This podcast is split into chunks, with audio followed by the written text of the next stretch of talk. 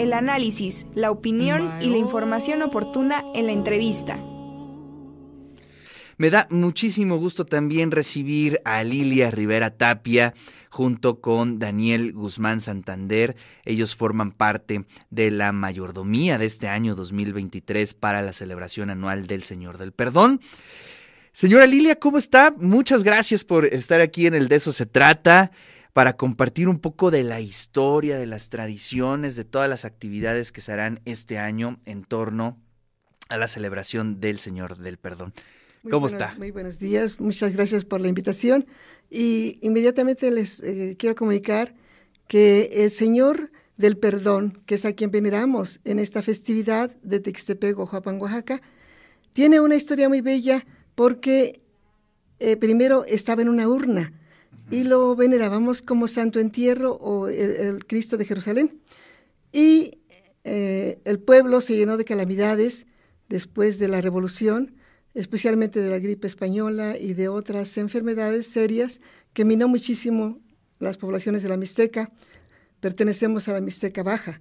Entonces, eh, una hija de María llamada eh, eh, Victoria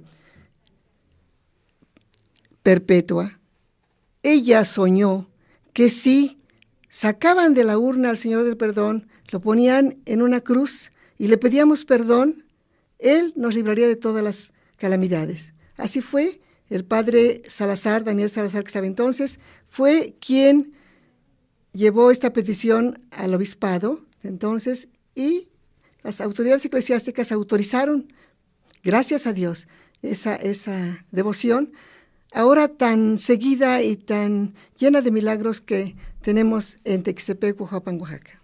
Es decir, ahí está el origen de la fe, ahí está el origen, pues, de esta historia prácticamente con ese sueño, ¿no? Y cómo eh, se abre eh, precisamente esa urna y a partir de ahí crea una devoción especial, Daniel. Sí, eh, antes que nada, Ricardo, gracias por la invitación. Fíjate que es una historia maravillosa, se está cumpliendo 105 años. Nada más. De celebrar al Señor del Perdón pero fíjate que además, esto es importante que la gente lo sepa, hoy que vivimos una pandemia, hace 100 años también hubo otra que fue precisamente la fiebre española, más bien que eh, aquí en México nos agarró en plena revolución y el Señor fue tan milagroso que llegaban los enfermos eh, de, precisamente de esta gran pandemia y curaban. De allí nace la devoción del Señor el perdón. Fíjate cómo la historia nos va dando esas razones. Sí. Y, es maravilloso. Hoy, que se celebran 105 años, verdaderamente la piel se nos hace chinita por ir a ver esa historia que hoy es riquísima. Claro. Y que de alguna forma, eh, pues el Señor, perdón, hoy se manifiesta nuevamente para todos los devotos, todos aquellos que creemos en, Jesucristo, en el Evangelio de Él. Y bueno, Ricardo, es una gran celebración, como te decía antes de entrar. Eh, inicia prácticamente toda la semana con actividades culturales, diversas actividades, pero los días mm, de mayor afluencia, de mayor, eh, por así decirlo, de donde la gente eh, se llena, es el día jueves y viernes. Y viernes. Cuéntanos un poquito, este, Daniel, cómo es la lógica de las celebraciones, por ejemplo, cómo se abren, ¿no? Porque finalmente no hay que perder la perspectiva de que todo parte en, torno a rituales, ¿no? La ritualidad es muy importante en este tipo de celebraciones. ¿Cómo se abren los eh, festejos, las actividades? ¿Cómo se van dando? ¿Por qué dices que jueves y viernes son los más importantes? Y sobre todo el cierre, que ya nos estaba contando aquí eh, la señora Lilia en torno a esta carrera que se está organizando. Fíjate, eh, Ricardo, que, bueno, vienen hoy, esperamos la asistencia de más de 10 mil personas. ¿10 mil? 10 mil. Uf. Y bueno, eso es un pueblo que aunque no tiene el título de mágico, todos esos, eh, ahora esos títulos que tienen, pero que en realidad es que es una magia porque imagínate congregar a toda esta gente por la fe. Se reciben precisamente en estos días, eh, eh más bien todos los días, se están recibiendo peregrinos, pero la, el día de mayor llegada prácticamente es el día de mañana, e inclusive llegan grupos, nuestras hermandades, del Estado de México, de varias partes del país. De hecho, tenemos de Pánuco, Veracruz, de todo el estado de Veracruz. Obviamente de aquí de Puebla va muchísima gente. Eh, eh, bueno, de varias partes, pero lo más importante es que llegan autobuses, autobuses, y estamos recibiéndolos todo el día con pulque, porque además eh, la, la tradición es no nada más agüita, sino también esa agüita que nos un hace pulquito, un pulquito. Y, y, bueno, además, el, se, esto se recibe en un lugar que le llamamos nosotros el pedimento del Señor, del perdón. Estamos prácticamente ubicados en el kilómetro 85 de la carretera que va de Tehuacán a Guajuapan de León. Esa misma carretera que es parte de la carrera panamericana, que es la 125. Claro. Y eh, es bien fácil llegar, estamos a dos horas y media de aquí de la ciudad de Puebla, en auto, en, auto propio, y además eh, es espectacular el, el, el, el paisaje, porque pasamos por lugares muy bonitos como Zapotitlán, que quienes conocen esa zona de la Mixteca, es Mixteca compartida con Oaxaca, eh, de Puebla con Oaxaca. Ahí es donde uno no entiende qué onda con la geografía, ¿no? Eh, dice, bueno, pues Puebla, Oaxaca sí, pero pues es la Mixteca, ¿no? Y finalmente, pues es la misma región, ¿no? Podríamos decir. O tendrá, veo, veo tu rostro como con sus asegúnes. Eh, bueno, es que fíjate que yo, yo, bueno, yo soy poblano, pero este, mi abuelo era de allá. Sí, estamos igual. Yo soy poblano, mis padres son de Oaxaca, ¿no? Ah, mira. Y, y, y es la misma historia que siempre este, compartimos, ¿no? Claro, y bueno, eh, fíjate que eso es interesante porque aquí inclusive visitan de otras partes de, de, del mundo, llegan mucho turista extranjero. Claro. Eh, eh, es que es un pueblo maravilloso. Quiero decirte que tenemos la llegada de grupos ciclistas que, que, nos llegan, hacen una devoción muy fuerte. Ellos llegan precisamente el jueves. Ahorita tenemos el grupo de chinelos del Estado de México, llegan 45 niños que van a, bailarle al Señor allá, pero bueno, son unas peregrinaciones increíbles.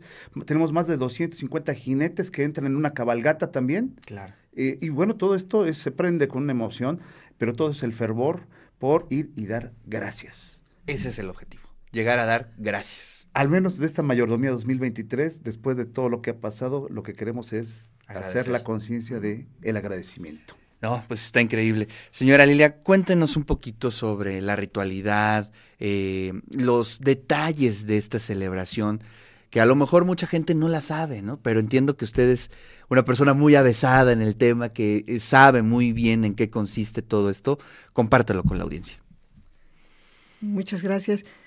El Señor del Perdón es una ah, invocación, advocación de todos nosotros que nos ha concedido una enormidad de milagros.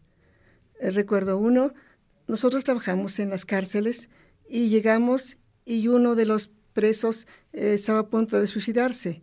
Los directivos llamaron a mi hermano, que es sacerdote, el padre Eduardo, para que fuera a hablar con él. Este hombre tenía 120 años de condena y tenía siete niños, el más pequeño estaba de brazos. Entonces él estaba muy desesperado.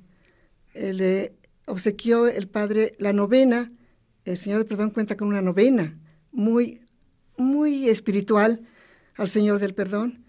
Y al mes esta novena estaba materialmente deshecha en lágrimas, por las lágrimas de este preso. Tuvimos que darle la segunda. Y estábamos en Textepec una ocasión exactamente la fiesta de la Virgen del Carmen y nos explicaban la arqueología del templo. Cuando vemos entrar una familia, que, es muy común, dando gracias desde la entrada del templo al santuario, a, los pies del Señor, y nos damos cuenta que es exactamente este joven que nosotros habíamos conocido allá.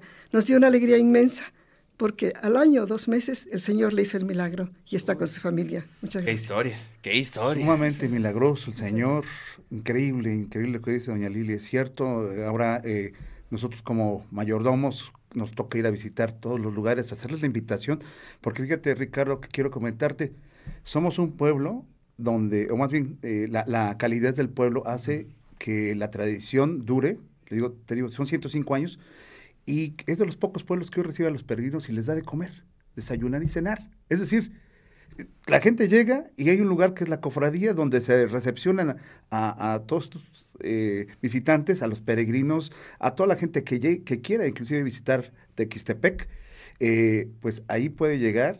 Obviamente, el paso obligatorio primero es reportarse con el Señor, perdón, que está prácticamente en el centro del pueblo y es un pueblo pequeño, porque son, es un pueblo que actualmente tiene 300 habitantes. Oye, y eso nos habla que, digamos, el los principios comunitarios de la gente eh, están muy bien eh, enraizados. Todavía es un pueblo que se rige por usos y costumbres.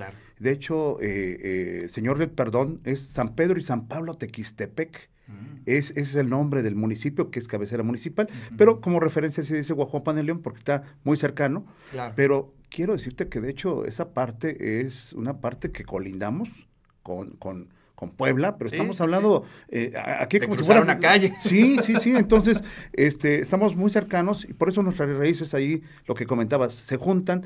Y quiero decirte que es una fiesta maravillosa porque eh, está rodeando de música, el Via Crucis se lleva a cabo el día viernes, es un Via Crucis espectacular, es, se llenan las calles de peregrinos, el Señor sale en procesión, que es algo también maravilloso, donde la gente tiene ese acercamiento de poderle pedir allí, es una devoción increíble, pero sobre todo que se llena de fiesta, de color, eh, vaya, es verdaderamente es, es parte de, lo, de nuestras costumbres mexicanas que hasta el día de hoy se siguen conservando aquí en la Mixteca que comparte Puebla con Oaxaca. Eh, señora, ¿los jóvenes están integrados a la fiesta, eh, a las celebraciones? ¿Cómo de que no tenemos grupos ciclistas que van en peregrinación? Otros van a pie, pero en su mayoría los jóvenes están muy, muy unidos. Allá con el sacerdote tiene un grupo grande, sobre todo para las, los equipos de, de tequios que se llama ya. trabajo, comunitario. Es trabajo comunitario, exactamente. el, padre es un padre joven, tenemos la dicha de tener un padre joven, se llama Bernabé Cruz Rivera. Y es, eh, eh, para nosotros ha sido una bendición de Dios porque une a todo el pueblo, especialmente a los jóvenes. qué maravilla.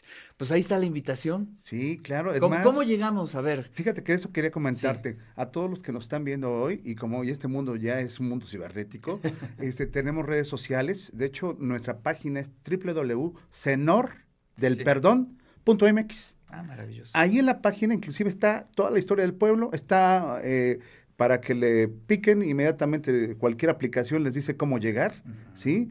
Eh, y bueno, de hecho, eh, ahí en la pantalla ya está apareciendo el código QR para que puedan entrar y ver toda la magia del pueblo, porque hay un, vestigio allí muy importante de fotografías, de imágenes, para animarlos a que nos visiten, a que vengan a Tequistepec, vengan a, conocer al Señor el Perdón. Y gracias, Ricardo, por la oportunidad que nos das. al contrario, ya saben, es su casa.